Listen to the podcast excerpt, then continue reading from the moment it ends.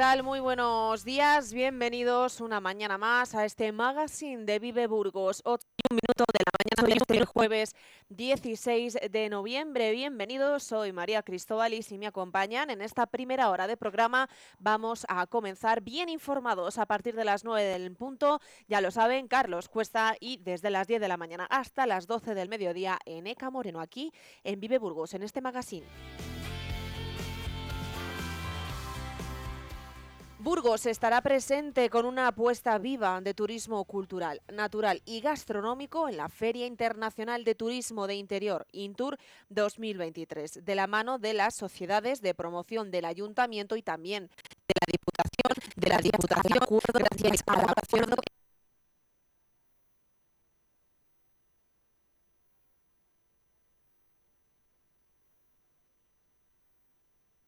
el 19 de noviembre en el mayor encuentro de Castilla y León de profesionales de la industria de turismo, expositores y turistas. El objetivo de este año es la presentación de forma dinámica de algunos de los principales proyectos burgaleses que se están desarrollando en la ciudad y la provincia de Burgos. Entre algunos aspectos, que quieren promocionar está el cicloturismo, así lo comentaba el presidente de Sodebur, Carlos Gallo. Ese ciclismo familiar, ¿no? ese ciclismo de familia que nos puede llevar a rincones en los cuales estamos trabajando y desarrollando eh, un trabajo turístico importante, como puede ser el de Garoña, como puede ser Clunia, Valpuesta, el Geoparque de las Loras. La jornada de inauguración contará con la presencia de la Burgos Film Commission que presentará un nuevo trabajo audiovisual, Mirar de cerca, que cuenta con la colaboración de artistas burgaleses y por la tarde la asociación La Tanguilla realizará una presentación sobre la recuperación de juegos tradicionales en el entorno del Camino de Santiago. Este será nuestro tema de portada de hoy. Viene hoy a Vive el concejal de turismo Fernando de la Varga.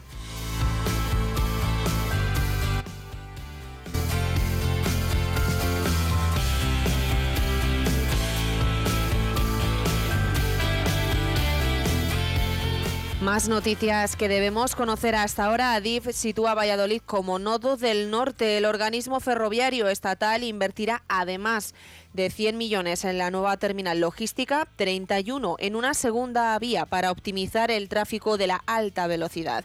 Mientras Burgos está a la espera de mejoras prometidas y tienen toda la información hoy en Diario de Burgos.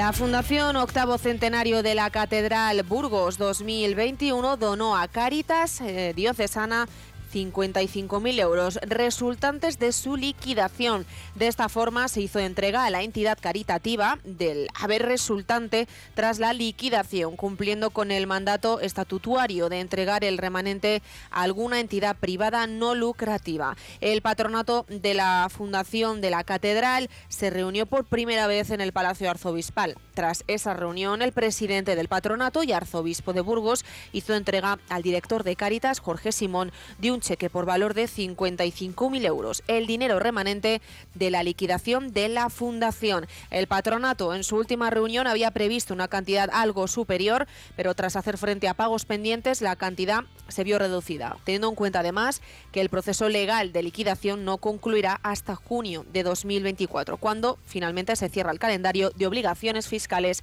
de la fundación.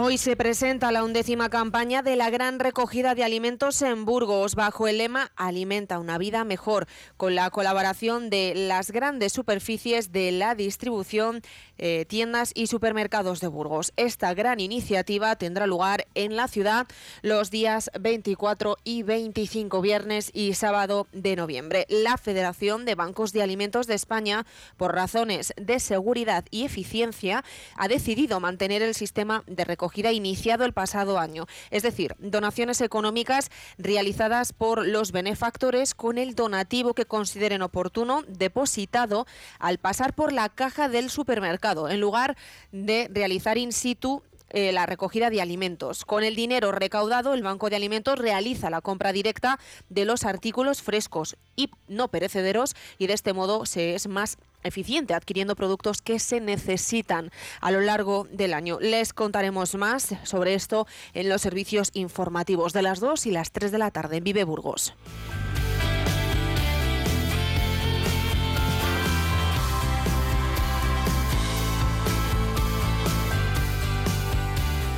El consejero de Sanidad, Alejandro Vázquez, defendió en Burgos las peonadas por las tardes o la autoconcertación como elemento que contribuye a reducir las listas de espera quirúrgica y la de consultas externas. Pero apeló también a mejorar los rendimientos en jornada ordinaria. No es una práctica óptima, pero subrayó, sin esa contribución habría todavía muchas más listas de espera. Creo que es obligación del Servicio de Salud utilizar todos los medios a su alcance para intentar paliar lo posible estos problemas, apostilló eh, Alejandro Vázquez. Lo sostuvo en el Hospital Universitario de Burgos tras inaugurar la primera jornada sobre humanización en el complejo asistencial universitario de Burgos. En este sentido, el responsable autonómico reconoció la preocupación de la Consejería por los números de listas de espera en consultas, aunque destacó que se ha avanzado en las listas de espera quirúrgica. En cuanto al UBU, reconoció que sí tiene una lista de espera importante en algunas especialidades. Escuchamos. Este hospital está implantando medidas de humanización desde el punto de vista del acogimiento, está, implantando medidas de humanización facilitando, y estamos no solamente en este hospital, sino en toda la red asistencial, estamos trabajando por la mejora de los servicios de atención al usuario como una medida importante. De, realmente mm, están en, un, en un impasse esos servicios de atención al usuario que los tenemos que mejorar. Nos preocupa realmente el tema de la lista de espera de consultas. Hemos ido avanzando en el tema de la lista de espera quirúrgica. Este hospital pues sí que tiene una lista de espera importante en algunas especialidades eh, en consulta externa. Y el tema de las pernadas, pues yo siempre digo lo mismo, no es óptimo, pero imagínense lo que sería sin esa contribución. Tendríamos todavía mucha más lista de espera. Y no solamente son las pernadas, hay que mejorar los rendimientos en jornada ordinaria.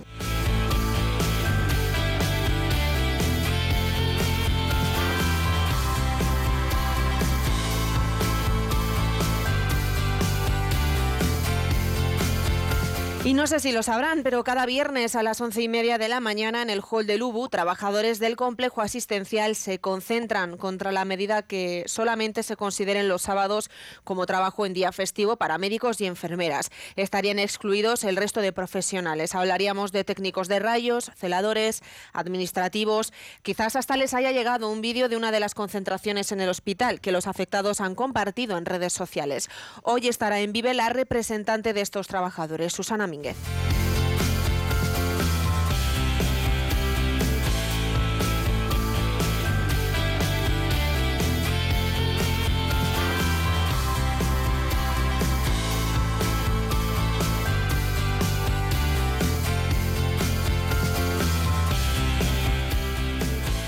el Ayuntamiento de Espinosa de los Monteros y el Grupo Espeleológico Edelweiss firmaron un convenio marco de colaboración con la finalidad de contribuir al estudio, conocimiento y protección del extraordinario entorno geológico y cárstico del municipio Espinosciego, localizado al norte de Burgos, en la comarca de las Merindades.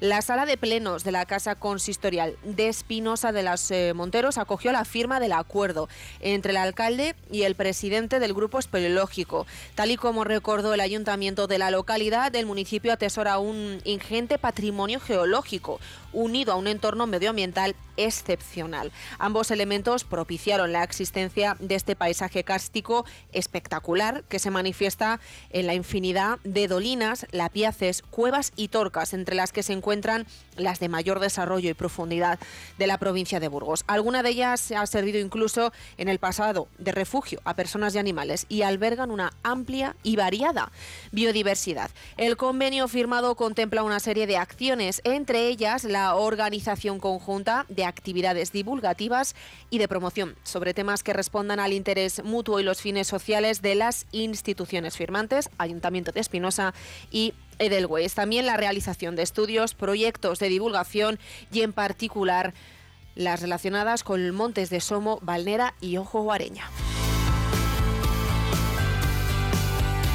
El desfiladero de la Yecla, cañón natural ubicado en la provincia de Burgos, será el protagonista del cupón de la 11 del martes 21 de noviembre.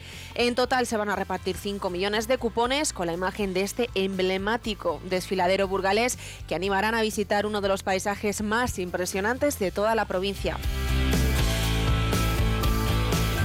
El consorcio Camino del Cid comenzó a finales de verano la campaña 2023 de revisión y señalización de los senderos y la ruta BTT del Camino del Cid. Esta semana los trabajos se han centrado en Burgos, en concreto en la zona de Covarrubias y Mecerreyes, antes de adentrarse en otros puntos del trazado. Las rutas del Camino del Cid están señalizadas, aunque a lo largo del año se dan una serie de incidencias que pueden afectar a caminos, señales y de ahí que se pongan en marcha anualmente estas campañas para mejorar, revisar y mantener la señalización. Este año se prevé realizar cerca de 2.500 intervenciones a lo largo de 1.500 kilómetros de recorrido a su paso por las provincias de Burgos, Soria, Guadalajara, Zaragoza, Teruel, Castellón, Valencia y finalmente Alicante. El Congreso de los Diputados celebró ayer su segundo debate de investidura en menos de dos meses y en esta ocasión fue el líder del PSOE, Pedro Sánchez, el que expuso su nuevo programa de gobierno y pidió la confianza a la Cámara Baja para revalidar su mandato en la Moncloa. Un debate duro que continuó por la tarde con las intervenciones de Partido Popular, Vox, Sumar o Esquerra. Hoy el debate continúa y será la jornada definitiva, pero queremos analizar esta actualidad política con un experto. Y como ya hicimos con la investidura de Feijó, hoy viene a la emisora Javier Antón, politólogo de la Universidad de Burgos. El delegado territorial Roberto Said Alonso participa en Villalvilla en los espacios móviles multiusos del plan de promoción de la autoprotección de Castilla y León. Está impulsado por la Agencia de Protección Civil y Emergencias de la Consejería de Medio Ambiente. Para poder llevarse a cabo se han destinado algo más de 3 millones de euros del fondo FEDER React UE.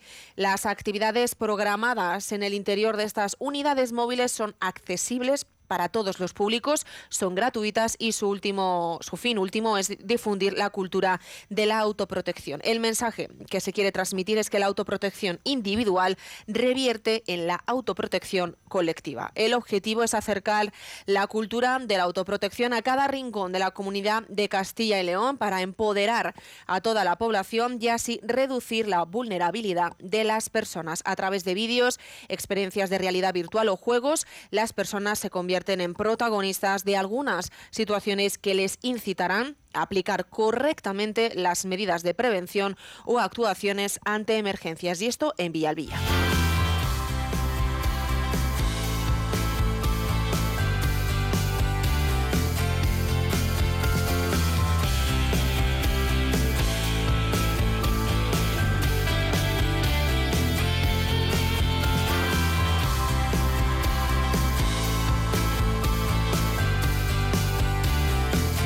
El presidente de las Cortes y de la Fundación Castilla y León, Carlos Pollán, ha afirmado en Burgos que el hispanismo es una disciplina con futuro, porque dijo, de futuro va sobrado su objeto de estudio, o sea, España y los españoles. Lo hizo durante su intervención en la inauguración del Congreso Internacional de Hispanismo, organizado de la, de la mano de la Cátedra de Estudios Fundación de Castilla y León, Universidad de Burgos, que dirige la catedrática de Historia Moderna en la UBU, Cristina Borreguero.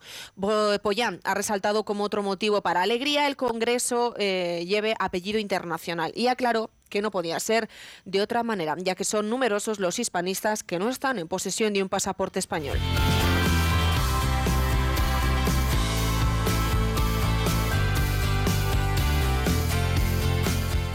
Círculo Creativo lleva a Gamonal el folk contemporáneo de Castellanas. El dúo formado por María San Miguel y Blanca Altable ofrece un concierto gratuito este viernes eh, a las 8 de la tarde en la Plaza Nueva de Gamonal, con entrada libre hasta completar aforo. Los, eh, las dos intérpretes recogen las melodías del repertorio castellano y las deconstruyen para acercar el folclore al campo de la música acústica. De este modo, Castellanas propone un folk más contemporáneo y renovado. Este dúo lleva la música de raíz a los teatros y salas, sorprendiendo y conectando de una manera especial con un público que aún recuerda estas melodías ancestrales. Los cruces de la segunda eliminatoria de la Copa del Rey dejaron los próximos encuentros entre el 5 y el 7 de diciembre. Todavía no sabemos fechas concretas. El Arenteiro contra el Burgos Club de Fútbol. Lugo jugará contra el Mirandés y la Arandina, que sí que juega en casa, contra el Cádiz eh, Club de Fútbol. Ya lo saben, tres partidos en días que se disputarán los partidos entre el 5 y el 7 de diciembre. Andy Rodríguez es el jugador del Burgos Club de Fútbol y valoraba así este resultado del sorteo. Bueno, ya sabemos cómo es, cómo es la Copa y cómo son los, equipos de, inferior categoría que se hacen fuertes en casa con su gente y bueno, el Arenteiro el año pasado eliminó a, la Almería de primera división y en su campo, bueno, son seguramente que se van a hacer, se van a intentar hacer fuertes. Nosotros afrontarlo igual que hicimos en Alicante, intentar imponernos, eh, respetando al máximo al rival y a la competición y seguramente que que si damos el 100% y estamos, estamos enchufados desde el primer minuto tendremos más opciones de, de pasar. La Agencia Estatal de Meteorología indica en Burgos hoy cielos nubosos con precipitaciones débiles ocasionales. Las brumas y nieblas serán dispersas y las temperaturas máximas no tendrán muchos cambios. En Burgos serán de en torno a los 15 grados, en Naranda suben hasta los 16, muy similar a la capital burgalesa, y en Miranda de Ebro los termómetros podrán marcar máximas de 18 grados.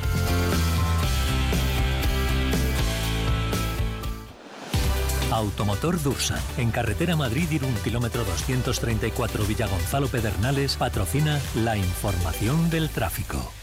Pues según la Dirección General de Tráfico no tenemos incidencias reseñables en las carreteras burgalesas. A esta hora se circula con total normalidad en la provincia y en la capital burgalesa. Aunque es cierto que recuerden que en la calle Vitoria de la, ciudad de Burgos están realizando esas obras del carril bici y parece que hay que circular con precaución por esos atascos predecibles con ese corte del carril derecho dirección eh, centro. Por lo demás se circula con total y absoluta normalidad en las carreteras. Nos vamos a ir un momento a publicidad y regresamos enseguida para hablar, entre otras cosas, ya lo saben, de esa feria Intour, de la reclamación de trabajadores del hospital y también de ese análisis de la política nacional que evidentemente será con el politólogo de la Universidad de Burgos, Javier Antona, quien vive Burgos. En Audi Center Burgos nos adelantamos al Black Friday con los Audi Days de Audi Selection Plus. Ofrecemos 50 vehículos Audi en stock, rebajados con hasta 10.000 euros de descuento. Y además, si financias, dos años de seguro y mantenimiento gratis. Oportunidad única. Aprovecha los Audi Days de Audi Selection Plus. Solo hasta el 17 de noviembre y solo en Audi Center Burgos. Carretera Madrid-Cirún, kilómetro 234. Todos los martes en Vive Burgos hablamos de belleza con Sonia García. Cada semana conoceremos los mejores recursos naturales para cuidarnos por dentro y por fuera. Escúchanos en el 100.0 FM y en viveradio.es. ¿Quieres tener un Lexus UX como los que llevan los jugadores del San Pablo? Ahora puedes tener un coche nuevo con entrega inmediata por solo 185 euros al mes, con los cuatro primeros mantenimientos incluidos y hasta 10 años de garantía. Consulta condiciones en Lexus Burgos, unidades limitadas. Visítanos en Lexus Burgos, carretera Madrid-Irún, kilómetro 234. Burgos. Y vamos ya con nuestro tema de portada, que no es otro que esa Feria Intour que se desarrolla desde hoy en Valladolid.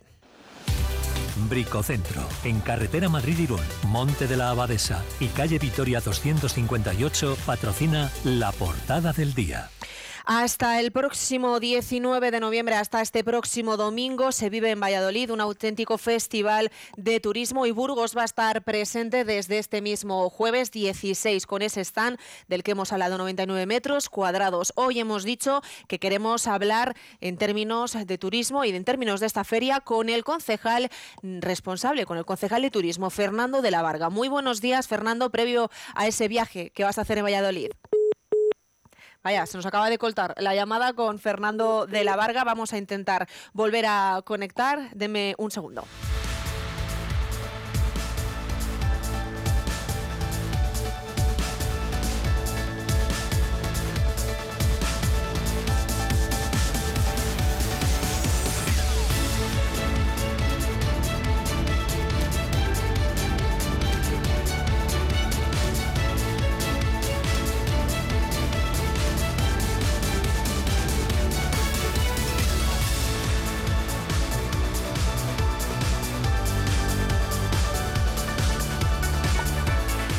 Ahora sí, Fernando de la Varga, buenos días. Sí, hola, buenos días. Bueno, inicio atropellado, pero no pasa nada porque lo que no va a ser atropellado es el éxito y esa presencia de Burgos en eh, la feria de Intur, Fernando. Bueno, pues con ese objetivo y esa ilusión vamos a ir a la ciudad de Burgos, ¿no? a dar a conocer, creo que muchas de las bondades que, de por sí tenemos y que por lo tanto es un buen escaparate, no solamente la feria como tal, sino también esa feria de negocios que empieza hoy, que creemos que es muy novedoso e importante porque se darán cita a grandes turoperadores nacionales e internacionales que intentaremos pues levantar esa, ese interés por la ciudad de Burgos. Precisamente decíamos, hoy comienza en Valladolid esa feria hasta el domingo. Burgos presente en ese pabellón con ese puesto de 99 metros cuadrados. Hoy estarás en esa feria. Decíamos que nos atiendes antes de acudir a Valladolid. En esta feria decís que presentáis una propuesta novedosa para Burgos, eh, recorridos de 72 horas, ¿no, Fernando? Sí, yo creo que es un poco, nos hemos dado cuenta que, Burgos Ciudad tiene muchísimo potencial pero si nos unimos conjuntamente con la provincia, el potencial aumenta más. ¿no? En este caso yo creo que, el objetivo es común, es intentar ganar ese número de pernoctaciones tanto en la ciudad como en la provincia y por lo tanto yo creo que solamente hay que trabajar conjuntamente en vender pues bueno, un rico patrimonio que voy a decir que, que, realmente tenemos, ¿no? como es ese eh, patrimonio artístico, cultural, etnológico, vinícola, bueno, es que se, me faltan adjetivos para definir todas las bondades que, no solamente tiene la ciudad, sino también la provincia. De hecho, decís, ¿no? Burgos tiene herramientas suficientes para aumentar esa pernotación media, que suele ser de fin de semana. Sí, eso es. Yo creo que, ese, es el objetivo, ¿no? Eh, creo que hay que verlo como un conjunto total. esa pernotación media, no solamente el objetivo es que aumente la ciudad, sino que aumente progresivamente por los distintos territorios y en algunos momentos, pues bueno, veremos cómo aumenta esa, esa pernoctación en distintas comarcas de, la provincia y en otros en la propia ciudad. Mm. Creo que nos tenemos que retroalimentar porque sería el objetivo de tener mayor número de turistas. Mm. Decíamos, eh, quizás una de las mayores lacras que tiene la provincia, o bueno, la ciudad de Burgos, es esa estancia media, ese fin de semana, el turismo que se entiende en Burgos como únicamente venir a visitar la capital quizás esos dos días, ¿no? Sí, nuestro objetivo evidentemente como capital pasa porque eh, la pernoctación sea en la ciudad, pero de alguna forma te puede dar un guiño que en menos de una hora puedas ir a ver pues ese, ese rico panorama que es nuestra provincia. ¿no? Creemos que eso es muy importante desde el hecho de que va a provocar una mayor pernotación y sobre todo le estás dando nuevos productos de consumo al turista que pues vemos que cada vez demanda de, cosas diferentes y con sensaciones nuevas en cuanto al desarrollo turístico. ¿Se pueden pasar más de dos días visitando Burgos? Hombre, eh, si añadimos Burgos y provincia, sí sí, porque vuelvo a reiterar, tenemos tanto que, enseñar que podríamos estar entre tres y cuatro días. Pero bueno, yo creo que el objetivo prioritario pasa porque lleguemos a esas dos noches como objetivo principal y a partir de ahí podamos ir poco a poco introduciendo una tercera. ¿no? Yo creo que ese sería el objetivo a medio y largo plazo. O sea, que estaríamos eh, valorando quizá no turismo en lo que es Ciudad de Burgos eh, en dos días. Quizás también podríamos promocionar, no sé, eh, pregunto, turismo de más de dos días en capital burgalesa, ¿no? Quizás eh, desarrollar más el turismo que hacen los que vienen a Burgos a visitarlo. Sí, pero para desarrollar esa pernoctación a mayores en la ciudad tenemos que generar nuevos conceptos, nuevos conceptos que hagan ese ampliar ese interés, ¿no? Tenemos que ser conscientes de, también de nuestro tamaño, de nuestros recursos eh, y por lo tanto eh, ese tercer día, esa tercera noche hay que hacer grandes, grandes avances para poder, digamos, eh, ofertar al turista algo realmente novedoso y atractivo para llevar esa tercera noche. Hemos visto que en este momento, pues a lo mejor la fórmula más sencilla es la pernoctación en la ciudad a través de vender la provincia. Y Fernando, ¿conocen los de fuera de Burgos o incluso los propios burgaleses eh, los encantos o, las virtudes que tiene la ciudad y provincia de Burgos? No, yo creo que, lo primero que, habrá que hacer es darnos a conocer a nosotros mismos todo nuestro potencial, porque a fin de cuentas el burgalés va a ser nuestro prescriptor, va a ser aquella persona que cada vez que salga afuera diga, pues esto lo tengo en Burgos o esto lo mejoramos en Burgos por las distintas, digamos, panoramas que tenemos. Por lo tanto, yo considero que el turista no solamente es aquel que nos visita, sino también nuestro propio ciudadano. Y, el caso más claro y evidente, y por donde vamos a trabajar desde este ayuntamiento una línea muy clara, es por rehabilitar y redescubrir el castillo. Creemos que ese espacio que es donde nace la ciudad de Burgos habrá que darse primero a conocer a Burgales para que sea nuestro prescriptor a nivel nacional.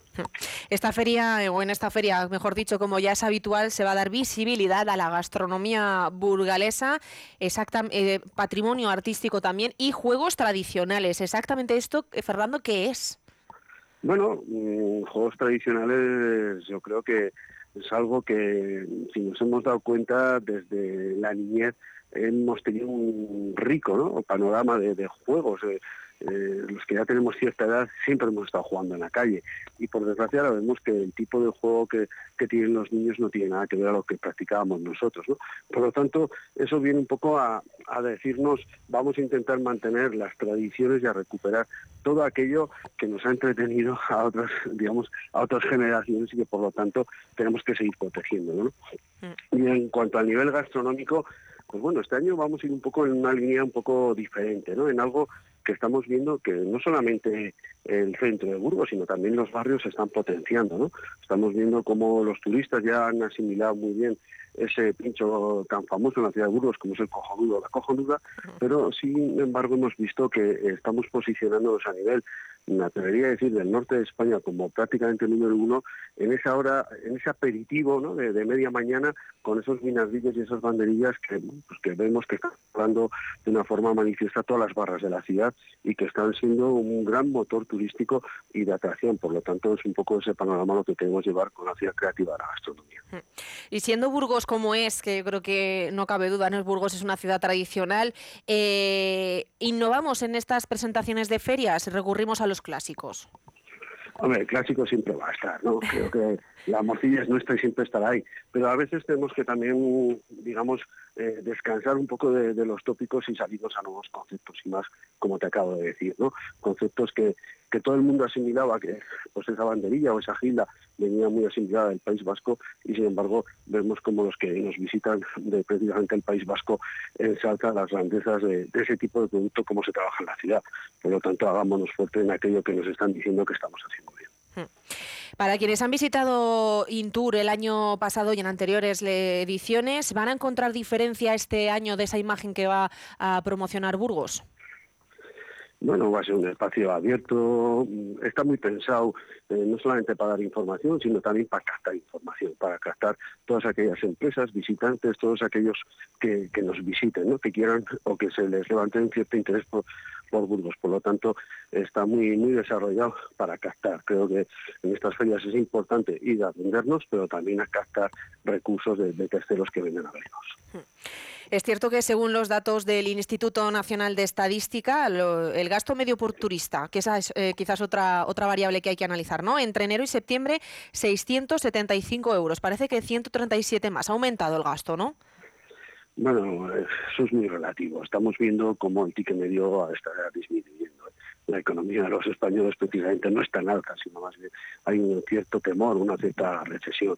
Por lo tanto, empieza a verse ya esos brotes de, de ralentización en el consumo y el ticket medio puede que haya aumentado progresivamente, pero más que por el español, porque hemos vuelto a recibir ese turista internacional que tiene una mayor capacidad económica y una tendencia mayor a gastar.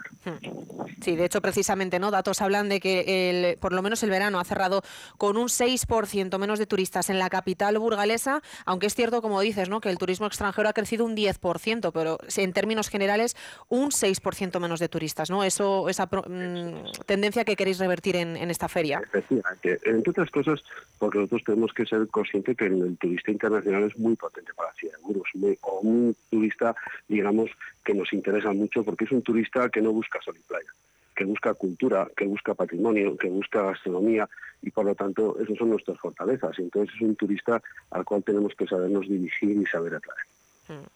Fernando, eh, sabemos que tienes esa reunión de Junta de Gobierno, luego además el viaje a Valladolid, así que de nuestra parte nada más. Gracias por atender a Vive Burgos esta mañana. Muy bien, gracias a ustedes y buena, buena mañana. Invitar a todos a disfrutar de Vintur en Valladolid. Eso es, gracias Fernando. Muy bien, gracias, un abrazo, hasta luego. Nos vamos a ir ahora unos segundos a publicidad. Regresamos enseguida para hablar de esa reivindicación del sector de los trabajadores del Hospital Universitario de Burgos. El sector primario en Castilla y León es el protagonista cada mañana en Vive Radio. Desde las 7 y 10 de la mañana, de lunes a viernes. De lunes a viernes. Jaime Sánchez Cuellar te ofrece toda la actualidad informativa. Relacionada con la agricultura y la ganadería. y la ganadería. Para estar al día. Para estar al día. Vive el campo. De lunes a viernes cada mañana. Vive el campo. Aquí. En Vive Radio. Burgos 100.0. Miranda de Ebro 94.2. En Vive Radio tienes una cita con Robin Cootsy de lunes a viernes. De lunes a viernes. Desde las 6 a las 8 Desde de la las tarde. 6 a las 8 de la tarde. Vive la música. Vive la música. Vive los éxitos. Vive los éxitos. Vive el recuerdo. Vive el recuerdo. Vive Radio con Robin Cootsy. Donde vive tu música. Burgos 100.0. Miranda de Ebro 94.2.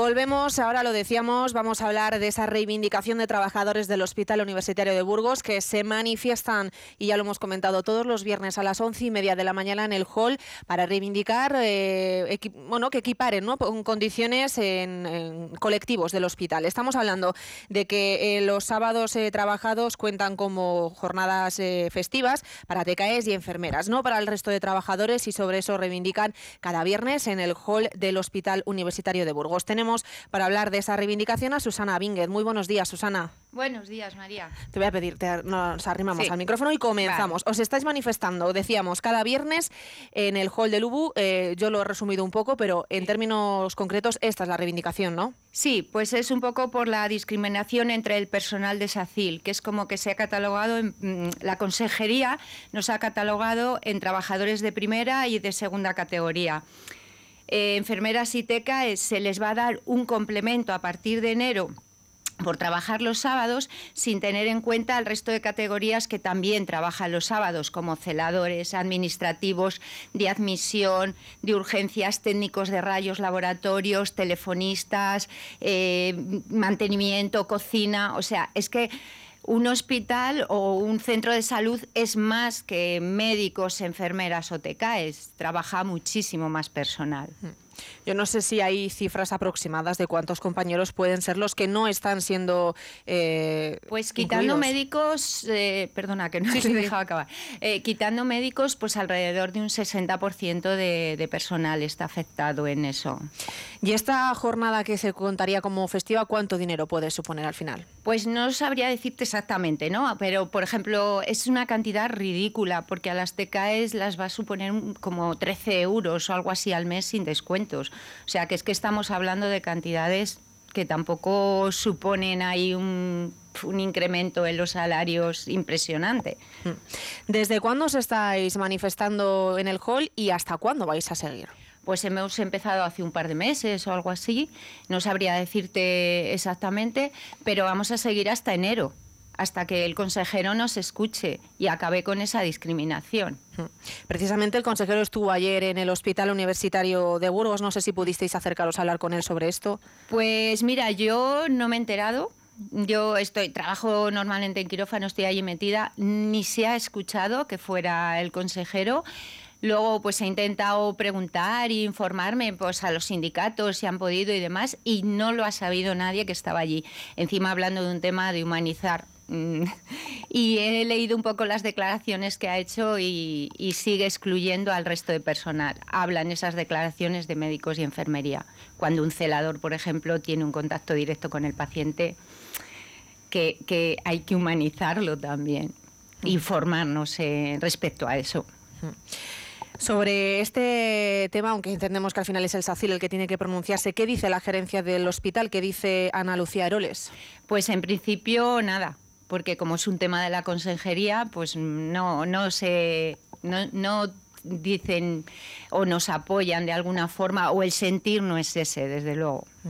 Y los que sí que son beneficiarios de esa subida a principios de enero, TECAES y enfermeros, sí que se han dirigido a vosotros en esas manifestaciones, os han dado algún tipo de apoyo. Sí, no encuentran, no lo ven razonable. ¿eh? O sea, no, no ven esa discriminación, no la ven, no la ven que, que sea algo normal y no, en ese sentido sí que nos dan su parecer de que, de que debemos, debemos de reivindicarlo. Estáis en contacto, aparte de con el consejero que nos has comentado que ayer no pudo ser, ¿no? Pero en términos generales, ¿estáis en contacto con responsables que pueden mover esta medida en un ámbito o en otro? Sí, los sindicatos que están en las mesas de retribuciones, que de hecho menos SATSE y el sindicato médico, que son los que con el consejero aprobaron eso, están defendiendo nuestros derechos y, peleando por ello, como CESIB, UGT, comisiones, que son sindicatos fuertes y luego sindicatos un poquito más pequeños que también estaban en contra de esa de que dieran esa retribución solamente aparte del personal, claro.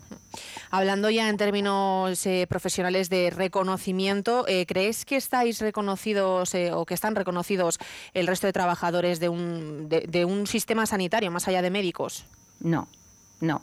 Yo de hecho pertenezco a la, a la plataforma que se que esa plataforma se inició en pandemia, reconocimiento para el celador ya, y fue por eso, porque los celadores nos sentimos muy, muy poco reconocidos, respetados, pedimos una formación, que se nos dé una formación, que se haga un grado medio. Eso es a nivel de, de autonomías, el que salga un proyecto no de ley para ser sanitarios. Los auxiliares administrativos también están perdiendo muchísimos derechos. Y así, pues te puedo decir casi todo el personal tiene cada uno luego a nivel de sectores sus reivindicaciones, pero sí, nos sentimos bastante mal. Es como que solo existen médicos y enfermería.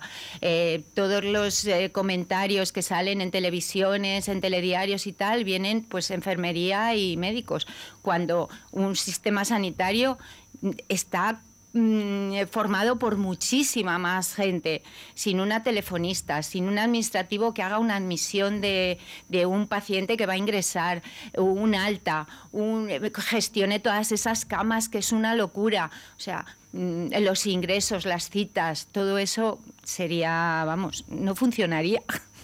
¿Cuáles son las principales necesidades que tenéis descubiertas? Bueno, pues yo te puedo decir las que sé, sobre todo a nivel de celadores, pues eh, un mantenimiento del material, actualización de, de, nuestras funciones que son de 1971, donde la mujer ni siquiera existe. Hemos hecho un examen en Salamanca el domingo y todavía nos preguntan sobre asear excepcionalmente a un paciente masculino o si es indecorosa ciertas cosas de limpieza. A día de hoy es que eso es, vamos, inviable. Y luego, pues el, resto, el resto de sectores, pues también tienen sus, sus problemas a, a, nivel de, pues eso, sobre todo conozco bastante el tema administrativo y, y también tienen mucho, muchas necesidades. ¿Y cuál es la principal medida que solicitáis, eh, la primera que, con la que diríais, bueno, se abre una, una oportunidad? Pues yo creo que un diálogo entre todos los colectivos y que todos los colectivos conocieran la problemática de, de los de al lado para poder entender, empatizar y que eso, esto es una rueda. Entonces, que esa rueda girara y eso, ¿de quién depende? Yo creo que de los jefes. Los jefes son los que tienen que unir a los colectivos, tienen que inculcar un respeto por todos los colectivos. Creo que un poquito sería eso y, un diálogo, un diálogo entre todos. O sea, ¿que crees que quizás los colectivos son ajenos a, las, eh, a los problemas del de al lado? Sí, sí no, no, no empatizan mucho. Sí que es verdad que ha existido mucho clasismo en, a nivel de, yo conozco más los hospitales, entonces a nivel de hospitales ha habido mucho, mucho clasismo. Eso, gracias a Dios, con las nuevas generaciones yo creo que va, que va disminuyendo. Pero, pero sí, yo creo que no se empatiza mucho con el trabajo de los demás en muchas ocasiones. Y como estamos hablando de trabajo, precisamente hemos dicho, ayer estuvo el consejero de Sanidad en Burgos, habló también de esas peonadas y de cómo están funcionando para intentar rebajar las listas de espera que en el hospital de Burgos son de las peores de toda la comunidad. Hablaba precisamente porque estas peonadas son voluntarias, de esas pagas que se dan por la tarde, 450 euros a los médicos, 300 enfermeras, 110 a las TECAES o 90, por ejemplo, celadores. Eh, ¿Qué balance puedes hacer tú de esas peonadas? Pues, a ver, mm, se está sacando, eh, se está resolviendo listas de espera. Sí que es cierto que en ojos, por ejemplo, oftalmología, se han reducido pero yo metería un turno de tarde de quirófanos directamente con personal preparado, pues igual que hay un turno de mañana, un turno de tarde. Yo creo que eso sería la solución y operar lo mismo por la mañana que por la tarde. No sé por si eso es viable o no económicamente, yo a eso ya no llego es algo un poco de alguien que, que, lo ve un poquito así desde fuera, ¿no? Pero yo sí, sí, metería un turno de tarde completo. Y estamos hablando de que cada viernes os manifestáis mañana, cita viernes a las once y media en el hall. Sí, os espero a todos, por favor, pero a todo el mundo, o sea, médicos, enfermeras, usuarios, a todos los colectivos que puedan dejar un ratito sus quehaceres eh, dentro del hospital, organizarnos para no desatender a nadie, pero acudir, que son diez minutos, diez minutos de nuestro tiempo, pero que el consejero nos oiga, que nos oiga y, y nos tenga en cuenta, a todos, a todos. Y el siguiente paso también será pedir esa reunión, ¿no? Con el consejero. Pues supongo que sí. Eso ya depende un poco de los sindicatos, pero sí, Sí, una reunión y que, y que visibilice a todo el mundo. Hmm. Pues eh, Susana, eh, mañana viernes a las once y media tenéis cita en el hall de Ubu, que seguro que no os perdéis y mucha gente se acercará y esperamos que se acerquen para apoyar a ese colectivo, que nos podáis contar a futuro cuáles han sido los movimientos que ha dado la Junta. Todavía tenéis Mm, casi dos meses, vamos a decir, un mes largo eh, mm. para eh, presionar, si es lo que se quiere, ¿no? Usar esa expresión a la, al SACIL y estamos aquí para escuchar vuestras reivindicaciones. Muchísimas gracias María por darnos voz y que, bueno, pues vuestro apoyo. Muchas gracias. Buenos días.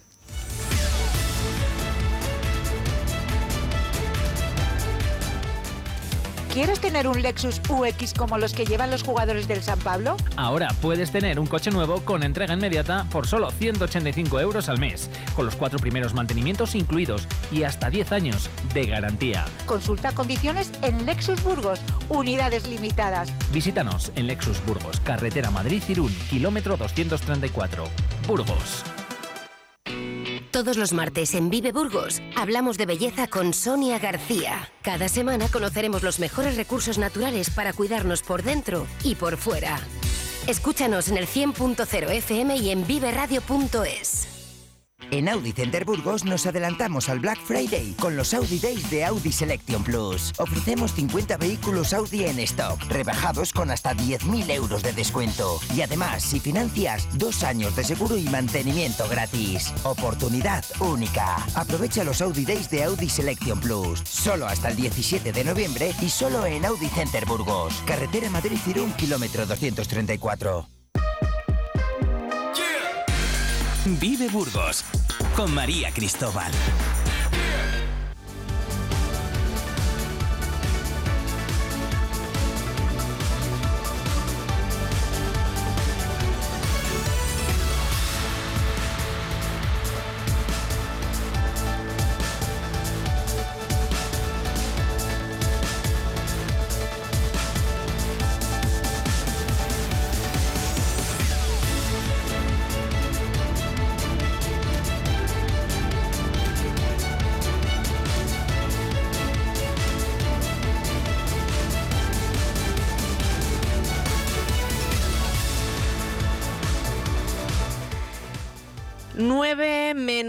Cuarto, bueno, estamos entrando ya en las 8 y 46 minutos de la mañana y vamos ya a comenzar porque en cuestión de 14 minutos va a empezar ese segundo ciclo, ese segundo debate en la, en la investidura, en el pleno de investidura de Pedro Sánchez. Ayer comenzaba ese pleno, hoy continúa porque hoy a las 9 decimos empieza con Bildu y continuará con las votaciones. Hoy es el día clave de esa investidura de Pedro Sánchez.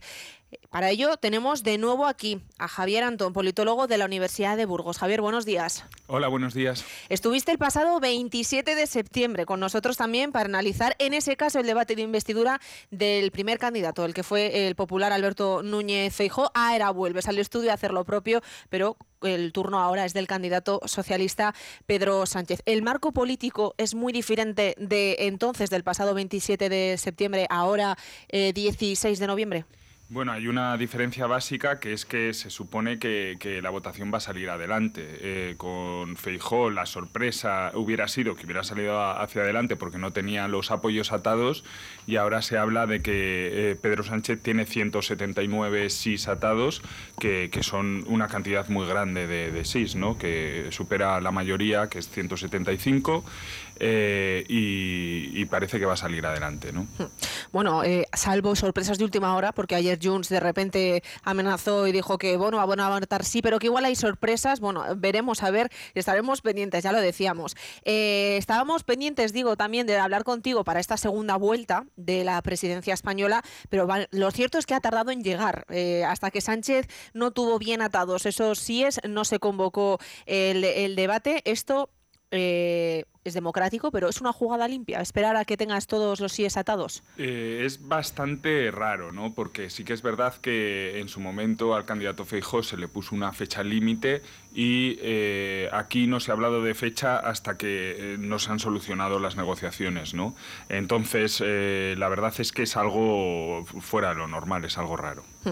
Porque pongamos por algún momento, ¿no? Pongamos que hubieran fijado la fecha como hicieron en esa primera ocasión para Feijó, con, con más prisas, por así decirlo. ¿Qué habría pasado si Pedro Sánchez se presentase estos eh, días al Congreso sin los 176 votos que sí necesita eh, para ser investido presidente? Es decir, si en esa votación hubiera salido rechazado por no tener esos y no habríamos tenido presidente. Claro, en principio necesita más sí que no. Eh, como tenemos un escenario muy polarizado, estamos hablando de estos 176 porque queda darían 174 nos, pero hay que pensar que en otras votaciones lo que ha habido ha sido eh, un, buen número de abstenciones. ¿no? Eh, entonces, bueno, eh, Pedro Sánchez se ha ganado los sís, pero podría haber buscado también que algún partido se abstuviera y haber conseguido una mayoría. Estoy pensando, por ejemplo, en partidos como Coalición Canaria o BNG que tienen solo un, un, representante por supuesto, esto eh, le ha dado margen al actual presidente y posiblemente futuro presidente, eh, le ha dado más margen en, la negociación, porque las prisas pues siempre hacen que las negociaciones sean, eh, se puedan sacar más en las negociaciones y que además pues las cosas no queden totalmente atadas. ¿no?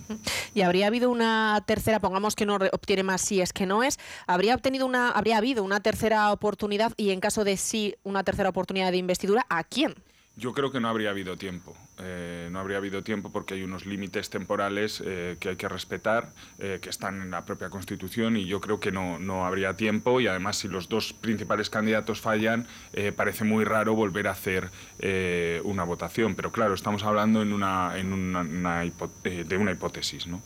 Bueno, la realidad no, no es esa, estábamos hablando en hipotético. sí es cierto que este pasado lunes 13 de noviembre fue Francina Armengol, la presidenta de la Cámara Baja, la que ha anunció después de más de un mes desde que el rey asignó a Pedro Sánchez como candidato que el debate iba a ser estos días de miércoles y jueves. Después de hablar estos últimos días con el candidato que Su Majestad el Rey nombró, nominó para ser candidato a la presidencia del Gobierno de España, el señor don Pedro Sánchez Castejón, y habiéndome transmitido que ya ha hecho toda la ronda de negociaciones con los diferentes grupos eh, políticos de este Parlamento, ya está en condiciones de poder ir al debate de investidura. Por tanto, he decidido convocar este debate de investidura para este miércoles y este jueves, eh, los días 15 15 y 16 de noviembre.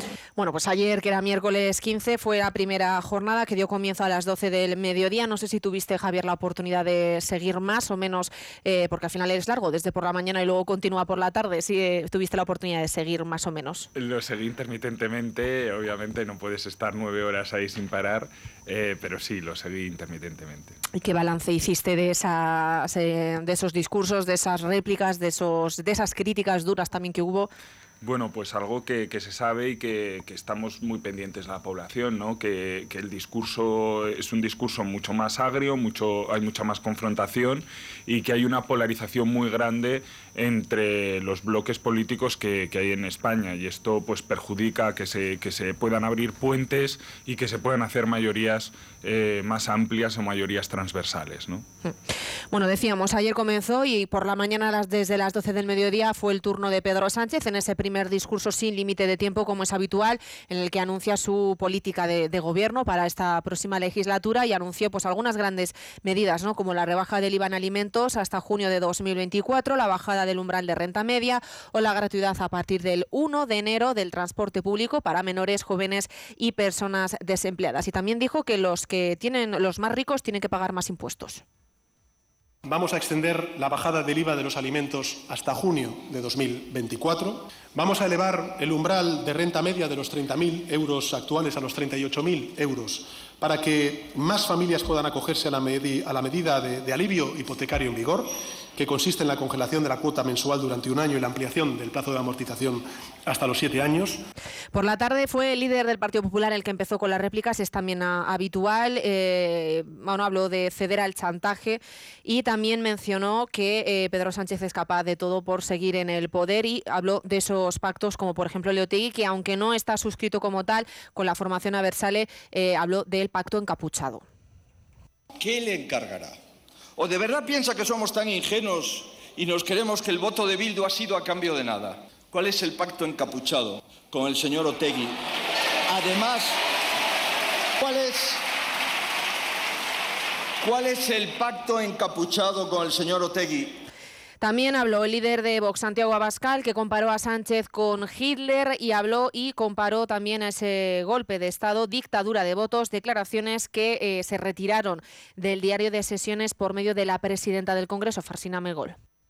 Acuso al señor Pedro Sánchez de tratar de subvertir el orden constitucional y de preparar un golpe en connivencia con las minorías separatistas. Un golpe de Estado no puede ser que un representante del Congreso de los Diputados vaya en contra de los propios cimientos de la democracia. Este país sabe perfectamente lo que es una dictadura y lo que es un golpe de Estado. Y ahí tenemos en esta sede los recuerdos. Le pido que retire las palabras de golpe de Estado, porque si no, en función de mis competencias, las retiraré yo. Evidentemente yo no voy a retirar mi propia palabra e interpretación de lo que se está viviendo en España, pero no tengo ninguna duda de que usted lo retirará del diario de sesiones. Quedan retiradas todas esas palabras del señor Pascal del diario de sesiones.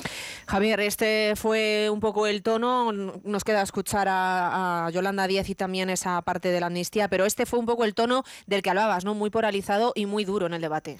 Sí, eh, a veces incluso pasando algunos límites, oímos insultos, vimos también insultos en las, en las gradas eh, y yo creo que hay que bajar un poquito, un poquito la tensión. ¿no? Eh, es verdad que el debate, en principio, el candidato tiene que ser propositivo, tiene que proponer medidas y es verdad que el debate realmente ha estado centrado en el tema de la amnistía y en el tema de los pactos. ¿no?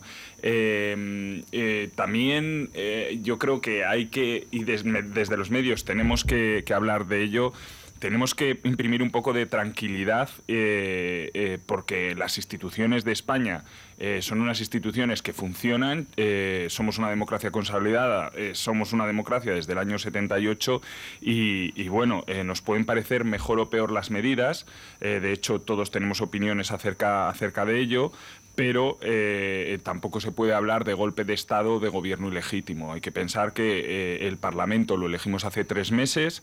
Es cierto que como estamos en una situación polarizada, eh, las dos fuerzas tienen, bueno, los dos polos, por llamarlo de alguna forma, tienen un peso parecido eh, pero también, eh, y esto se puede ver en otros países con una situación tremendamente polarizada como la española, eh, una repetición electoral no ayudaría mucho en el sentido de que la disposición de fuerzas sería parecida, igual hacia el otro lado, pero parecida, también muy igualada, ¿no?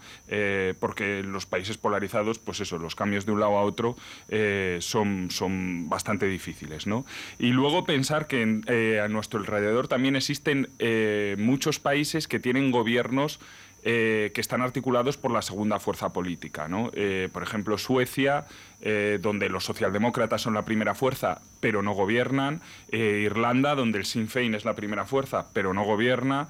Bélgica, que pasa exactamente lo mismo, o Luxemburgo, son países donde pues los parlamentos pues bueno, articulan otras mayorías alrededor de la segunda fuerza más votada o alrededor de otras fuerzas en vez de, la primera fuerza más votada.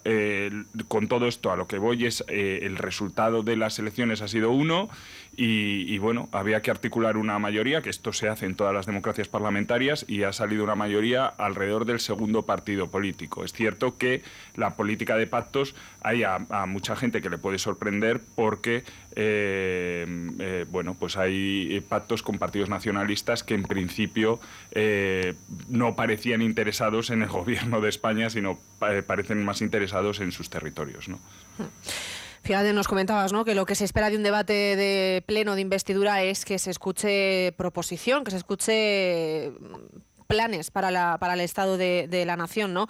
En el primer debate recuerdo que hablábamos de amnistía, de Feijó replicando a Sánchez querer conocer cuáles eran los pactos que estaba realizando. Quizás hecho en falta ese, ese, ese plan ¿no? Eh, para, la, para lo que es el, Estado de España. Y en esta ocasión volvemos a lo mismo. ¿no? Sí que es cierto que Sánchez comentó algunas líneas, pero luego el debate se centró de nuevo en los pactos y se dejó de lado esa política del país para estos futuros años. Eh, una política de país que va a estar sustentada en pactos, como también ha comentado Javier. Uno de ellos, y el más claro y el más evidente, fue Yolanda Díaz de Sumar, que sí que es cierto que ayer hablaba de diferencias que separan a la formación de Sumar con el Partido Socialista, pero que caminaban juntos. Tenemos diferencias, pero caminamos juntos y juntas. Y sobre todo, las gentes de Sumar nunca nos confundimos de adversario. También, y decíamos, se centró el debate en la amnistía y tras más de una hora de discurso de Pedro Sánchez, finalmente llegó y habló de la amnistía, de nuevo defendiendo que lo hacía por el bien de España. En nombre de España y en nombre del interés de España, en defensa de la concordia entre españoles, vamos a conceder una amnistía a las personas encauzadas por, los, eh, por el proceso catalán. Lo que sí que es cierto, Javier, es que la amnistía podría retrasarse. Hay que recordar que en el Senado el, Partido Popular, que tiene mayoría absoluta, hizo esa votación para que los procedimientos de urgencia puedan eh, optarse si lo son o no en el Senado. Es decir, retrasar de 20 días eh, lo que es el procedimiento de un, de un artículo de urgencia a quizás dos meses. Sonaba así el Senado cuando aprobaban precisamente esta modificación. Han sido emitidos 263 votos votos a favor 147, votos en contra 116, abstención cero. Consiguientemente queda aprobada la modificación del reglamento. Javier, queda aprobada esa modificación del reglamento. Nos alejamos del Congreso de los Diputados, nos acercamos al Senado, a la Cámara Alta. Eh, bueno, eh, aquí hay varias cosas que, tendrán que dirimir instancias judiciales superiores, el Tribunal Supremo. ¿no? Eh, mucha gente piensa que este cambio de reglamento del Senado es inconstitucional, como también mucha gente piensa que la ley de la amnistía es inconstitucional. O sea, que el Tribunal Supremo va a tener que, va a tener, que dirimir varias cosas. También quería decir que, bueno, que esta, em, este gobierno que está sustentado en unos pactos va a ser altamente inestable. O sea que eh, no sería raro que la legislatura no durara cuatro años, porque eh, una vez que eh, alguien se caiga de, esta ecuación, pues va a ser imposible aprobar absolutamente nada. entonces, si los gobiernos no consiguen aprobar presupuestos y no consiguen llevar a cabo políticas, al final a lo que tienden es a volver a convocar elecciones porque obviamente están atados de pies y manos, ¿no?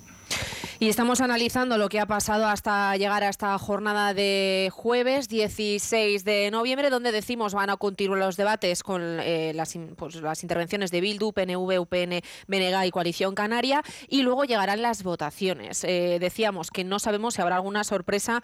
Eh, en términos generales, esperamos los síes de los 179 votos que tiene acordados, ¿no? Yo creo que sí, a ver, eh, mm, sería muy sorprendente que haya una sorpresa de, valga la redundancia, de última hora, pero bueno, nunca se sabe. Eh, lo que ha demostrado eh, hasta ahora Junts, Junts pel Sí, Junts pel Cat, ahora mismo Junts pel Cat, perdón, es que tampoco es un socio muy de fiar, ¿no? Entonces, pues siempre quedará la duda, pero yo creo que está todo bastante atado.